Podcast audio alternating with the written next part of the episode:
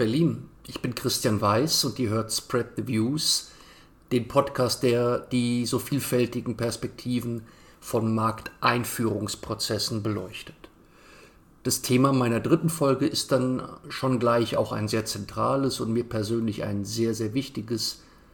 Warum wird eigentlich der Vertrieb im Kontext von Innovationen immer noch so stiefmütterlich behandelt? Und das speziell in sehr jungen Unternehmen wie zum Beispiel Startups.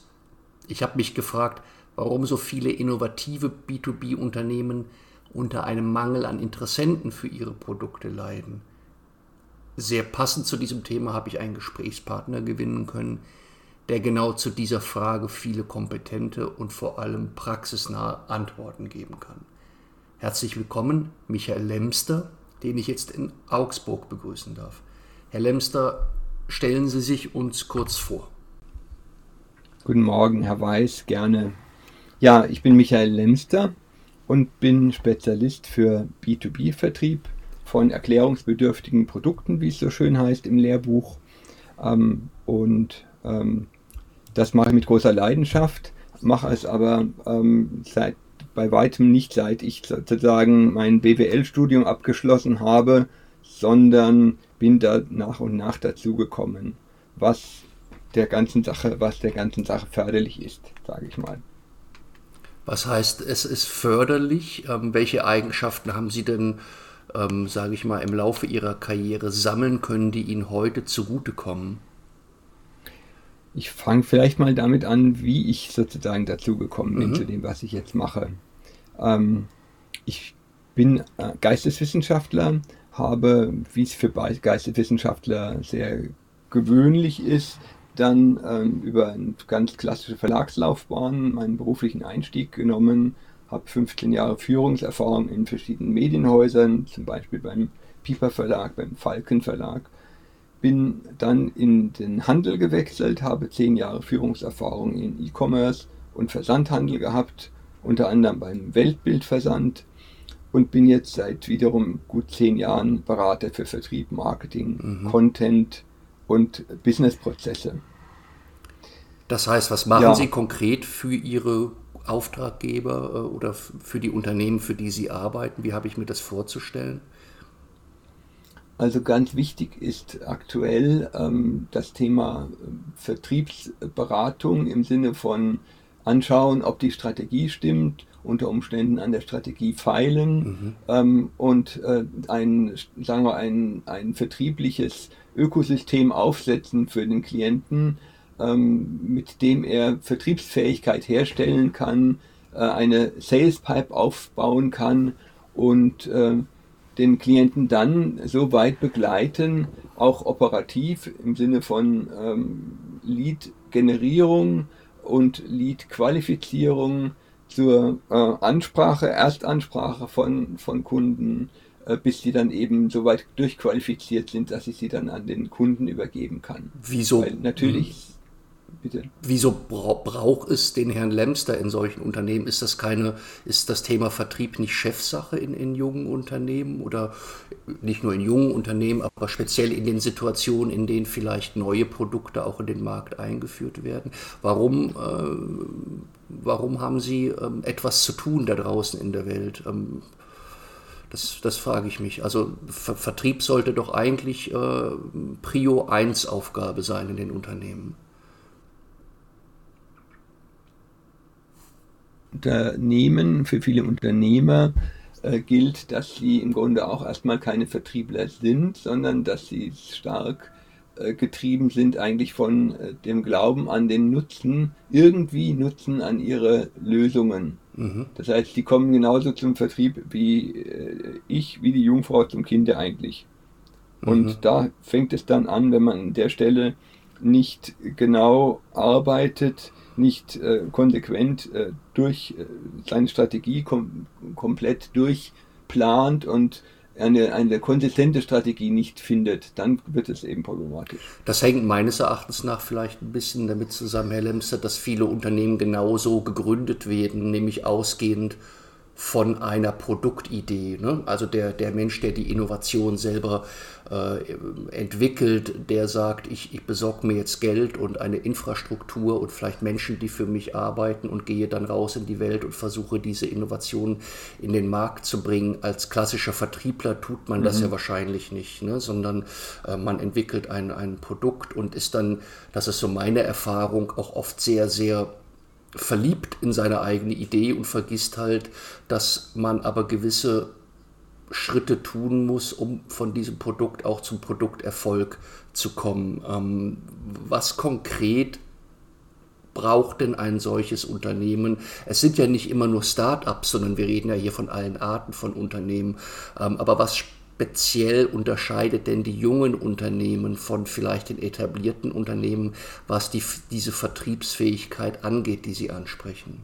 Mhm. mhm.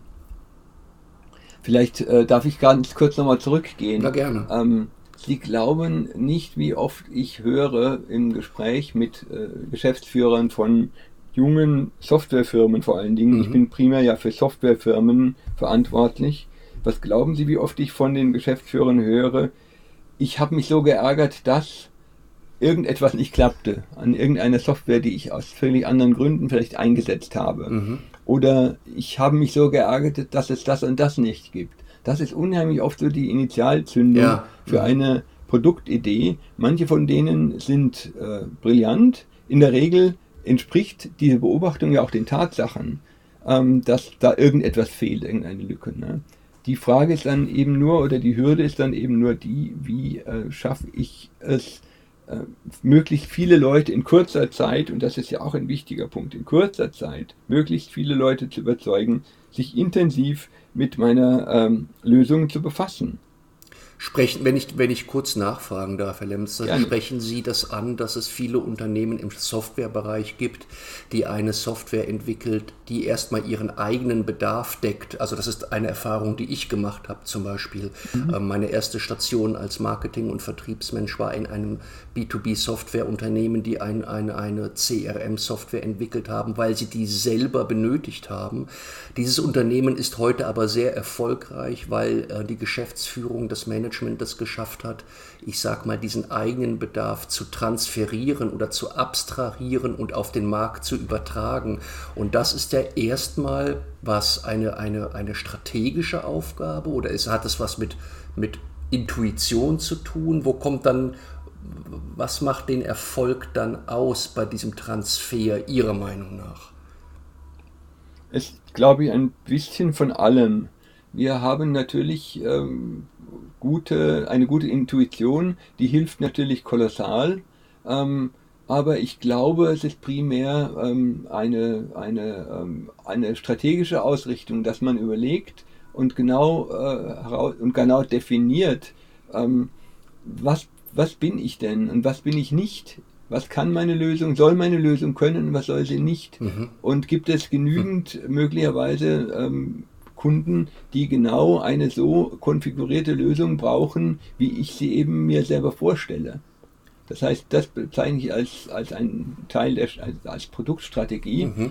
Und dann geht es natürlich darum, wie kriege ich äh, diese, diese Lösung äh, dann auch tatsächlich raus an viele Kunden. Also in welchen Vertriebskanälen arbeite ich damit? Und dann sind wir eben nicht mehr bei der Produkt, sondern bei der Vertriebsstrategie. Und der dritte und vielleicht wichtigste Punkt ist eigentlich der, dass man, dass man äh, sehr schnell äh, Feedback qualifizieren und verarbeiten kann.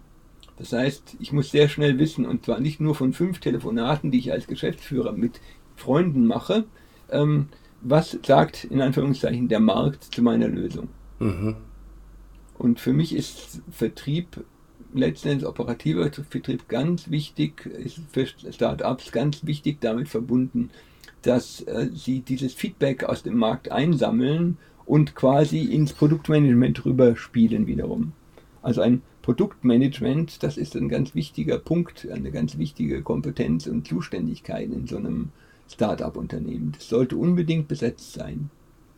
Es sollte unbedingt personell besetzt sein oder es sollte eine Art von Kommunikationsfähigkeit in den ja oft personell recht kleinen Unternehmen da sein, die in der Lage ist, dieses Kundenfeedback aufzunehmen und zwischen Vertrieb und Management auch zu vermitteln. Es wird ja so oft postuliert, dass der Vertrieb viel besser wisse, was der Kunde wirklich will. Da ist natürlich was dran, weil der Vertrieb typischerweise derjenige ist, ähm, der mit den Kunden den meisten Kontakt hat. Aber natürlich hat der Vertrieb auch eigene Interessen und es ist nicht immer ein strategisches Interesse, wenn ich kurzfristig einen Deal abschließen will. Meines Erachtens nach dieses Produktmanagement, Herr Lemster, das Sie ansprechen, ist ja nicht zwangsläufig eine Person, sondern ist es vielleicht auch eine Grundhaltung zu sagen, ja, mein Produkt ist noch gar nicht perfekt, ich brauche Feedback-Schleifen und Kommunikationsmöglichkeiten, die Anforderungen, die Reaktionen des Marktes mit in die Produktentwicklung einfließen zu lassen und den Vertrieb ziehe ich dazu, wenn ich wissen will, wie und an wen ich dieses Produkt dann verkaufe. Sie haben eben im Nebensatz einen sehr, sehr interessanten Satz oder eine sehr interessante mhm. Bemerkung gemacht, nämlich mhm die Geschäftsführung oder das Management sollte sich bewusst sein, was das Produkt nicht kann. Das ist eine mhm. Erfahrung, die ich auch sehr häufig gemacht habe, dass speziell in dieser ersten Phase der Markteinführung alle möglichen Varianten, Features, äh, Sonderlocken, wie man das so gerne nimmt, immer neu ans Produkt dran gebaut werden. Kennen Sie diesen, diesen, dieses Vorgehen, dieses, diese Prozesse, dass da immer neue Features reinkommen, um mal bei Software zu bleiben? Das ist mir natürlich sehr geläufig, ist auch in vieler Hinsicht verständlich, dass es so ist. Denn ähm, so ein neues Unternehmen, das will natürlich erstmal irgendwelche Kunden haben. Mhm und äh, ist deswegen da mal bereit, auf die Wünsche von Kunden einzugehen.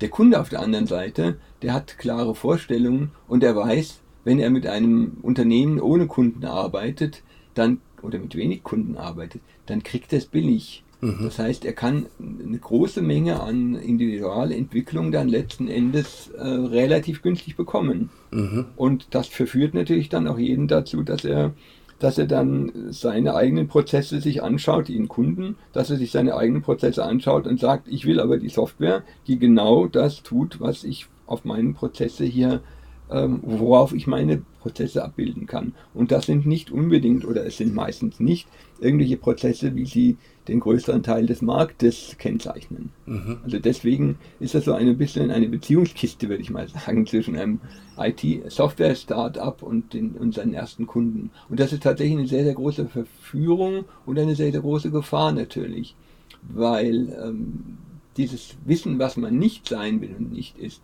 das muss natürlich im ganzen, in der ganzen Organisation auch diffundieren ähm, und es darf die Menschen nicht auf Abwege führen, das nicht zu wissen. Wie schafft man das? Also letztlich geht es ja auch ganz banal manchmal um die Fähigkeit, Nein zu sagen. Nein, ich möchte diesen Deal nicht. Nein, diese Opportunity werde ich nicht weiter verfolgen. Ähm, welch, was brauche ich denn dazu als ja, Vertriebsverantwortlicher, der jetzt ein neues Produkt in den Markt reinführt. Was brauche ich denn, um zu sagen, nö, diesen Weg gehe ich nicht. Ich weiß, dass ich einen anderen Weg gehen muss, der vielleicht insgesamt für den Unternehmenserfolg sehr viel wichtiger ist. Das ist natürlich eine ganz, ganz schwere Frage, ähm, zumal ja grundsätzlich der Vertriebler eigentlich ein guter Vertriebler ist, wenn er ganz andere Qualitäten hat als ein Softwareentwickler und dass jemand sich wirklich sehr, sehr genau mit Software auskennt und gleichzeitig das an, an äh, Eigenschaften hat, ähm, was einen guten Vertriebler auszeichnet, das ist extrem selten. Ein guter Vertriebler, ähm, der, ähm, der hat zum Beispiel diese Einsicht in Kundenbedarfe und in die Probleme von Kunden. Da hat er eine Antenne dafür. Der kann gut fragen. Mhm. Der kennt Businessprozesse seiner Kunden der ist ein guter Zuhörer, ist ein höflicher Mensch, ist ein freundlicher Mensch. Ähm, und ähm, das sind alles äh, oder, oder teilweise Dinge, die brauchen als Softwareentwickler gar nicht. Ich will nicht sagen, dass sie hinderlich sein können, aber sie brauchen sie nicht unbedingt. Ja? Und deswegen haben wir hier schon mal zwei Welten mental. Ähm, umso wichtiger ist eben, dass, die, äh, dass, dass der Vertriebsverantwortliche und der Produktmanagement verantwortlich und sei es der Geschäftsführer, dass sie in, in sehr intensiven Dialog sind und auch in ihrem sagen wir, Betriebssystem der, der Vertriebsabläufe ähm, gewährleisten, dass da immer wieder Kontakt ist. Wie gewährleistet? Also Sie sprechen jetzt ein Thema an, was, was ich total spannend finde, wirklich, ähm, was mich auch sehr interessiert. Wir reden hier, mhm. wie Sie selber merken, momentan über Kommunikation, über in Kontakt mhm. bleiben, über sich miteinander austauschen. Mhm. Ähm, vor 10, vor 15, vor 20 Jahren hat das Thema Vertrieb niemand mit diesen Attributen versehen. Ähm, das ist eine sehr, sehr wichtige Diskussion, Herr Lemster, die wir hier gerade mhm. führen oder die Themen, die wir hier gerade ansprechen, weil die Erfahrung, wir sagen jetzt mal in Startups, ich glaube, es betrifft viele Unternehmensformen, nicht nur Startups, die Erfahrung, die ich in Startups gemacht habe, die sind teilweise anders, weil die Hektik des Alltags so groß ist, dass die, diese Kommunikationsfähigkeit, die Dialogbereitschaft, die Dialogfähigkeit manchmal gar nicht zum Tragen kommt, ausgespielt werden kann. Wie, das scheint ein sehr wichtiges Thema zu sein. Wie, wie kann man mhm. das denn unter, unter Zeitdruck, unter Erfolgsdruck herstellen, diesen, diesen Dialog, der ja den Markt, den Vertrieb, das Management, die Produktentwicklung gleichermaßen betrifft? Ich halte sehr viel davon, dass man auch Datenstrukturen schafft, die es ermöglichen, ähm, Feedback, ähm, sagen wir, zu kategorisieren oder Kundenwünsche, sage ich mal allgemein, zu kategorisieren mhm. und ähm, diese Informationen dann quasi asynchron äh, vorzuhalten oder für den asynchronen Konsum vorzuhalten. Mhm. Ich arbeite also regelmäßig mit äh, in der Cloud befindlichen Dokumentstrukturen, die zum Beispiel Einwände gegen Produkte oder, ähm, oder auch Entkräftung von Einwänden oder ähm, Konkurrenzprodukte, Produkte, die als Konkurrent identifiziert wurden, irgendwo digital zentral ablegbar macht. Mhm. Und ähm, dann ähm, muss man nicht gleich einen Call machen, um das alles durchzugehen, was gerade der Vertriebler in der letzten Woche gehört hat. Mhm. Man muss keinen Joe Fix machen, sondern es ist dann sinnvoll, man, man archiviert diese Informationen, die man als Vertriebler vom, vom Markt bekommen hat, mhm. in einer strukturierten Weise. Die muss man sich vorher überlegen ähm, und dann wird das da abgelegt und dann kann der Geschäftsführer, der Produktmanager, wann immer er Zeit hat, draufschauen und wenn er Fragen hat, dann, ähm, dann kann man ja einen Call machen oder wenn es ganz oft vorkommt, dann macht man halt irgendeine Routine, eine wöchentliche oder zweiwöchentliche. Das ist für mich, glaube ich, das Beste. Das heißt, ich arbeite eigentlich praktisch immer mit irgendeiner Art von Wissensspeicher, ähm, der im Laufe der Zeit wächst und der das Wissen äh, über das vertriebsrelevante, die vertriebsrelevanten Informationen, also auch die produktbezogenen Informationen, die für den Vertrieb relevant sind, sozusagen immer wachsend als in, einem wachsenden, in einer wachsenden Struktur verfügbar macht. Diesen Wissensspeicher, den Sie ansprechen, den, der hat ja verschiedene Namen. Ich, ich, ich kenne sogenannte Sales Guides zum Beispiel, ne, die pro mhm. Produkt, ähm, zum Beispiel pro Produkt oder pro Markt ähm, hergestellt werden. Ähm, da bin ich vollkommen bei Ihnen. Ähm, das widerspricht so ein bisschen der allerdings der ähm, alteingesessenen, wie soll ich sagen, dem, dem, dem herkömmlichen Selbstbild des Vertriebs. Der, der, der Vertriebler sagt ja immer, ja, ich, das, ich weiß es alles besser, wie das geht. Das, äh, der, der, klassische äh, Vertriebler, der gibt ja auch ungerne Informationen her. So bin ich aufgewachsen. Ne? Die Menschen haben mich umgeben, ähm, die man quasi mit vorgehaltener Pistole zwingen musste, ihre Markt- und Kundeninformationen mhm. äh, herzugeben. Ähm, da hat sich ein bisschen was getan in den letzten Jahren. Ähm, mhm. wie, wie, kann ich Menschen motivieren, ähm, aus ihrem vielleicht Egoismus auszubrechen und Informationen zu teilen? Das ist, ne, das ist auch eine Frage, mhm. welche Erfahrungen haben Sie denn da gemacht? Wie, wie, wie bekommt man Menschen dazu, die den Markt- und Kundenkontakt haben, mit anderen über ihre Arbeit zu reden? Mhm. Äh, ich muss vorausschicken, dass ich sozusagen dieses, dieses Mindset ähm, selber überhaupt nicht habe, mhm. nie hatte. Mhm. Ähm, wahrscheinlich, weil ich Quereinsteiger bin. Ähm, dann möchte ich sagen, ähm, das glaube ich ein wichtiger Punkt, der ist ähm, Konstanz in den strategischen Entscheidungen. Mhm. Das ist ein ganz wichtiger Punkt, ähm, weil wenn oft umentschieden wird, dann äh, entsteht auch Chaos in Köpfen. Ähm, und dann entsteht Unsicherheit vor allen Dingen ja. in den Köpfen.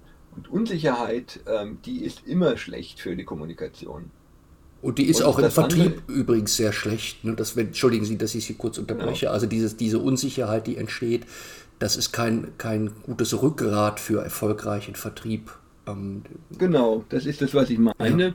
Ja. Ähm, ein Vertriebler, der, der ähm, seine Story, sagen wir mal, nicht gut kennt ähm, oder immer wieder neu lernen muss, mhm. der wird natürlich nicht so gut ähm, abschneiden wie einer, der, der diese Story eben sehr, sehr gut kennt. Und ähm, ist völlig evident. Vertrieb, so wie ich ihn sehe, operativer Vertrieb, wie ich ihn sehe und betreibe, das ist sehr, sehr formalisiert. Das heißt, ich weiß genau oder habe mir das vorher überlegt und bin mit meinem Klienten abgestimmt, wen ich in welchen Unternehmen mit welchen Sätzen anspreche und zu interessieren versuche. Und äh, wenn Sie permanent an diesen Sätzen rumschrauben und an den Verantwortlichen rumschrauben, die Sie ansprechen wollen, dann, was natürlich ein Stück weit erforderlich ist, gerade für ein Start-up, das dann sich in die Märkte hineintastet. Aber wenn Sie da eben zu viel Veränderungen haben, Entschuldigung, mhm. und diese Veränderungen zu schlecht kommuniziert werden, dann kriegen Sie Unsicherheit. Und ein anderer Punkt, der Unsicherheit äh, bringt, das sind natürlich ähm, strikte äh, Vorgaben, Erfolgsvorgaben. Denn Sie haben schon halb verloren, wenn aus Ihrem Vertriebler, der sozusagen fröhlich und selbstgewiss in den Markt hineingeht, wenn aus dem einer wird, der äh, jeden Tag am Feierabend irgendetwas mit nach Hause nimmt im Kopf, äh, dass er seinem Chef morgen erklären muss, seinem Geschäftsführer. Hm.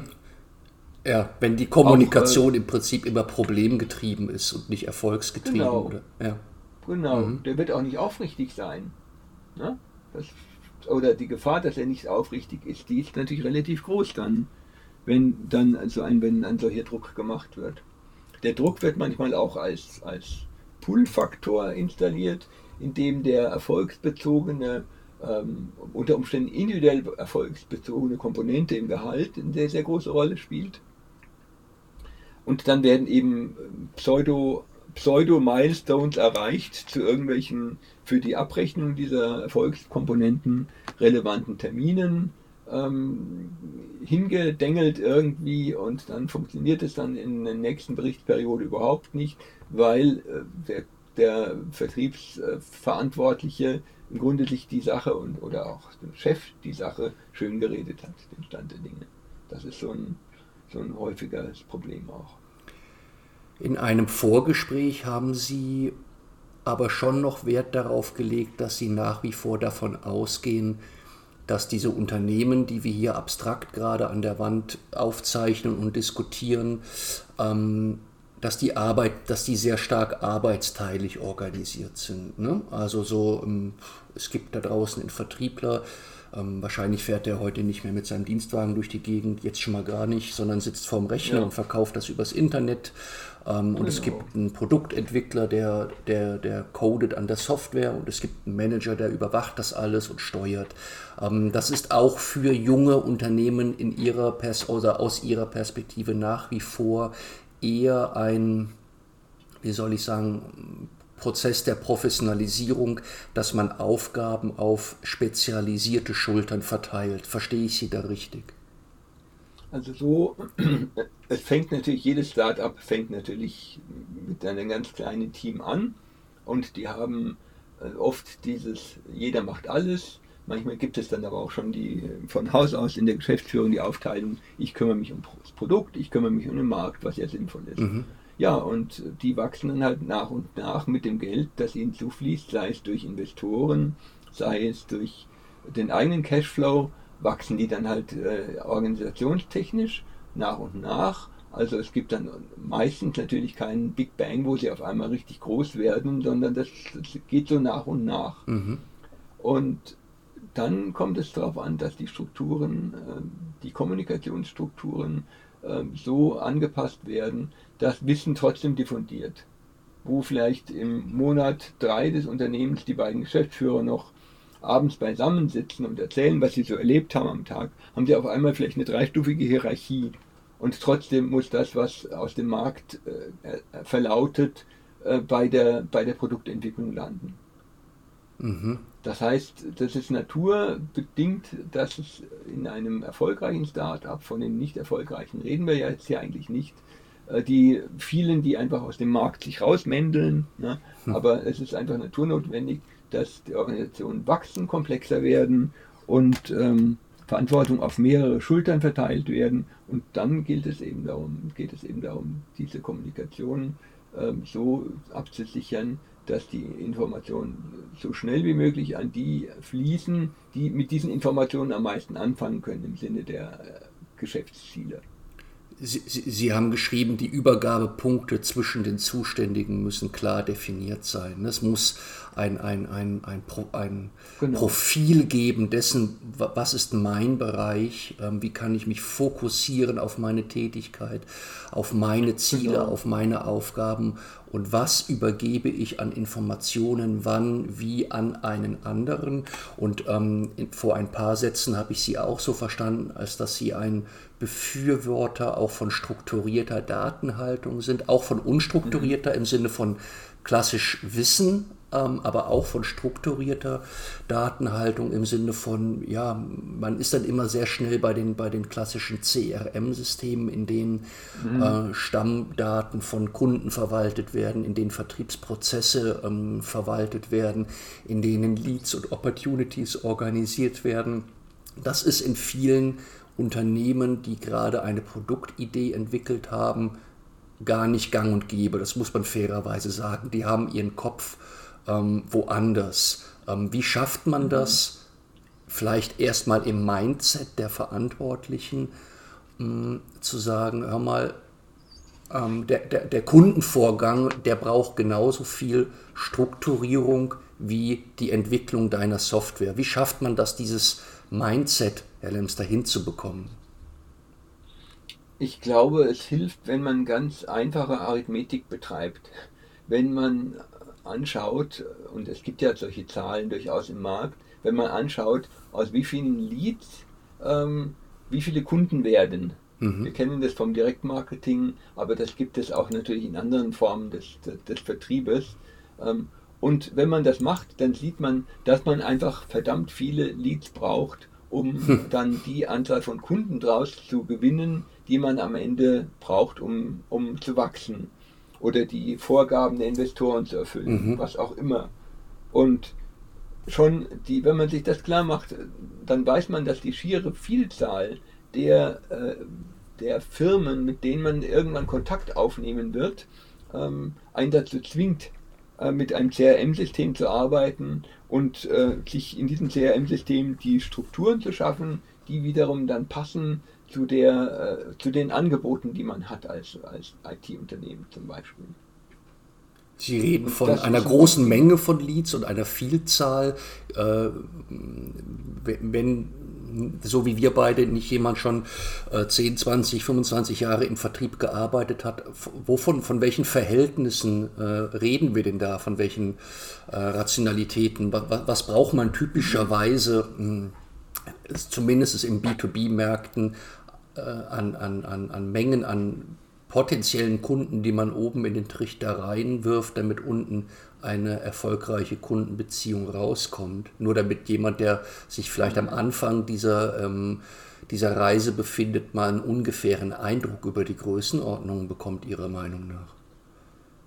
Das ist nicht leicht zu generalisieren, weil es natürlich ähm, hochspezialisierte Softwareunternehmen gibt, die etwas produzieren, das sehr kleine Märkte dringend brauchen. Aber für einen, der etwas hat, das sich mit sagen wir, mehreren, vielleicht mit Dutzenden von Lösungen, vielleicht mit Hunderten von Lösungen vergleichen lassen muss, dann wird er gut beraten, wenn er pro Jahr eine niedrige vierstellige Anzahl an Leads äh, in seinen Systemen neu aufnimmt und verarbeitet. Mhm. Äh, ich spreche hier von einzelnen Personen in einzelnen Unternehmen, äh, die, die theoretisch Kunden werden könnten. So würde ich mal Lead hier definieren. Mhm. Und da rechnen Sie mal am besten damit, ja, das ist, das ist gut, wenn da ein, eine vierstellige Zahl, eine niedrige vierstellige Zahl pro Jahr hineinkommt. Das ist ja. eine, auch eine schwierige Aufgabe, ja. die überhaupt mal zu generieren. Na, aber ähm, die, die muss, der muss man sich unterziehen. Und wenn jetzt vielleicht der ein oder andere Zuhörer oder Zuhörerin da draußen sich fragt, ups, äh, das ist aber ganz weit weg von dem, was ich gerade in meiner Pipeline habe oder in meiner Excel-Tabelle, dann ist es genau meines Erachtens nach das Problem, das muss man sich vorher klar machen. Man muss es sich vor allem vorher klar machen, wenn man den Nutzen des eigenen Produktes mit dem vielleicht definierten Markt vergleicht. Denn der definierte Markt, Herr Lemster, von dem wir hier reden, der muss diese Menge an ja rein rechnerisch hergeben. Es muss diese Menge an Unternehmen da draußen überhaupt ähm, quantitativ geben, damit ich eine Chance habe, ähm, in Anführungsstrichen meinen Schnitt zu machen. Ähm, ich möchte noch eine weitere Kennzahl ähm, zu Ihrer Einschätzung hinzufügen, die mhm. sich dann im nächsten Schritt befindet.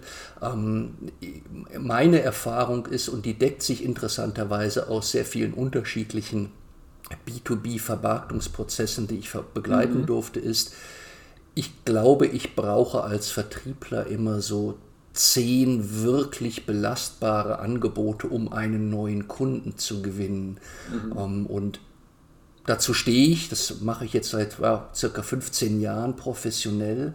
Das ist eine Kennzahl, die zieht sich immer durch in meinem vertrieblichen mhm. Leben. Und das ist meines Erachtens nach aber jedem vertrieblichen Vorgesetzten oder der Geschäftsführung immer relativ schwer zu vermitteln. Ne? Dass man sagt, okay, ich habe hier neun Angebote, die brauchen das eigentlich auch, aber die haben sich anders entschieden. Ähm, teilt sich das auch mit Ihrer Erfahrung oder sind Sie einfach vertrieblich anders aufgestellt? Ähm, ich ich habe, als ich angefangen habe mit dieser Arbeit, äh, immer wieder war ich immer wieder mal konsterniert, wenn ich gemerkt habe, dass, ähm, dass wenn einem einem bestimmten Stadium in einem Vertriebsprozess äh, ein Prozentsatz an äh, Abschlusswahrscheinlichkeit gegenübergestellt wird, wie niedrig ähm, diese Prozentzahlen in solchen Fällen waren, wo der Kunde schon ein Angebot bekommen hat oder wo der Kunde auf ein Angebot reagiert ja. hat oder wo er in der Verhandlung war. Ja. Das hat mich anfänglich äh, schockiert, ähm, wenn ich gesagt, den Eindruck hatte, ja, das ist ja eigentlich fertig, der ist ja, ist ja so gut wie, hat er schon gekauft. Ne? Und dann steht ein 30% oder ein 20% da mhm. ähm, als Wahrscheinlichkeit. Aber ich musste dann wirklich sehen, diese skeptische Haltung ähm, ist nur scheinbar skeptisch, sie ist einfach realistisch. Ne? Und wenn Sie sagen, äh, pro, an, pro 10 Angebot ein Kunde, dann müssen Sie das ja nach vorne sozusagen äh, aus der Reuse, Vertriebsreuse heraus noch weiterdenken. Und dann kommen Sie ganz schnell eben ähm, dahin, dass Sie vermutlich ähm, für ein Angebot 10 qualifizierte Leads, die kaufen wollen, haben. Mhm. Ähm, und ähm, um diese, diese insgesamt dann 100 Leads zu haben, müssen Sie äh, äh, qualifizierten Leads zu haben, müssen Sie ja natürlich noch viel, viel mehr vorne rein äh, werfen, die Sie einfach mal ansprechen auf Ihr Produkt oder die mal von Ihnen gehört haben und selber mal auf Ihrer Website waren, die vielleicht dann sich für ein Newsletter registriert haben oder, oder auf einem Konferenz oder einer Messe äh, mal mit ihnen ins Kontakt gekommen sind. Das heißt, die haben hier dieses klassische Modell, der Trichter ist oben ganz weit und dann wird er immer enger. Das ist diese Arithmetik, von der Sie vor ein paar Minuten genau. gesprochen genau. haben. Und das genau. ist vielen nicht klar. Ähm, Sie haben auch den Begriff geprägt, Selling to Friends. Das ist für den meist, für, die, für den Produktowner oder für den Geschäftsführer, für den Verantwortlichen der Innovation, dem ist es meines Erachtens nach, oder auch der, sind ja auch Frauen, die in diesen Verantwortungen ja, sind, häufig nicht klar, dass man eben nicht nur durch die eigene Überzeugungskraft auf einer Messe mhm. oder im Call äh, eine, äh, Produkte erfolgreich vermarkten kann, ne? sondern es geht genau um dieses, um dieses Rechenmodell, ähm, mhm. das Sie ansprechen, um diese Arithmetik im Vertrieb. Das heißt, ich halte mal fest, Herr Dempster, es braucht natürlich hm, eine, eine, eine klare strategische Vorgabe. Wo will mhm. ich mit diesem Produkt in welchem Markt eigentlich hin?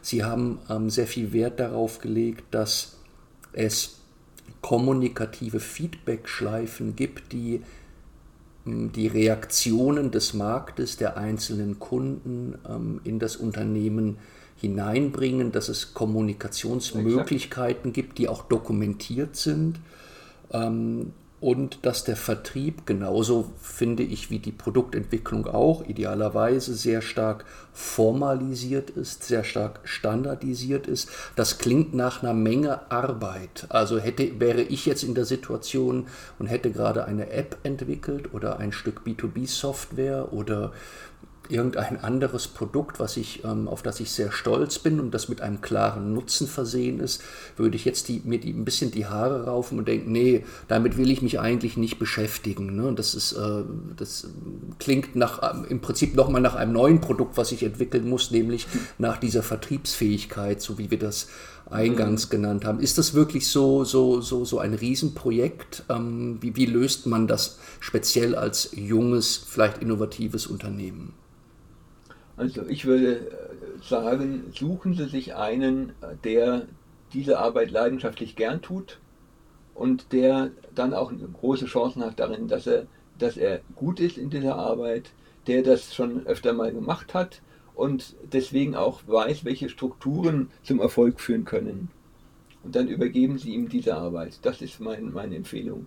Ob Sie den nun einstellen oder ob Sie zunächst mal mit einem, mit einem Freelance-Team äh, arbeiten, das ist auf, steht auf einem anderen Blatt, aber suchen Sie sich jemanden, der sagt, ich finde das toll, ich habe Spaß an diesem intellektuellen Spiel, etwas so zu entwickeln. Das ich habe Spaß dran zu tüfteln, um mögliche Leads aus, aus zum Beispiel Adressdatenbanken zu extrahieren.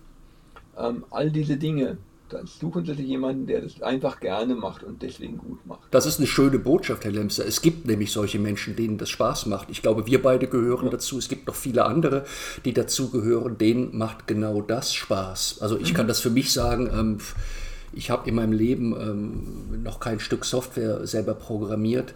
Ich bin auch in den 80er Jahren im Informatikunterricht daran gescheitert, einen Tennisball von links nach rechts bewegen zu lassen. Ähm, aber ich habe Spaß genau an diesen Dingen, die Sie gerade beschreiben. Ne, das ist, mache ich leidenschaftlich gerne und das ist auch eine Botschaft, die ähm, vielleicht da draußen jetzt mitgenommen werden kann. Mein Vorschlag, Herr Lemster, ist, jetzt wird es ja handfest, weil jetzt könnte man sich noch lange darüber unterhalten, was konkret macht denn diese Vertriebsfähigkeit aus? Mhm. Ähm, mein Vorschlag, wenn das mit Ihnen okay ist, ist, dass wir vielleicht für heute uns verabschieden und dieses Gespräch beenden mhm. und dass wir uns vielleicht in ein paar Tagen dann genau noch einmal unterhalten und sagen, okay, ähm, Sie haben das vorhin Wissensbasis genannt, ich habe das Sales Guide genannt, aber darüber schwebt der Begriff der operativen Vertriebsfähigkeit. Ähm, wie muss das ausgestaltet werden? Welche Informationen, welche Prozesse, welche Strukturen müssen da ganz konkret rein, dass wir das vielleicht in einem zweiten Gespräch noch klären, ähm, wenn Sie nochmal für Spread Reviews zur Verfügung stehen. Was halten Sie davon? Ja, das würde ich gerne machen. Finde, dann kommt ja sozusagen, wird es auch mal auf einmal sehr, sehr konkret ich denke, man sollte überlegen, wie muss Vertrieb überhaupt organisiert werden. Mhm. Und daraus ergibt sich ja eigentlich auch das Merkmal, ergeben sich die Merkmale dieser Sales Pipe. Ganz toll. Ich freue mich da jetzt schon drauf. Ähm, ich hoffe, wir schaffen das bald. Ähm, dann bedanke ich mich ganz, ganz herzlich für die Zeit, die Sie sich am heutigen Vormittag genommen haben. Schöne Grüße nach Augsburg.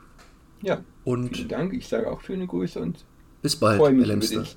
Das war Christian Danke, Weiß von Spread Reviews und Michael Lemster aus Augsburg. Ähm, bis bald.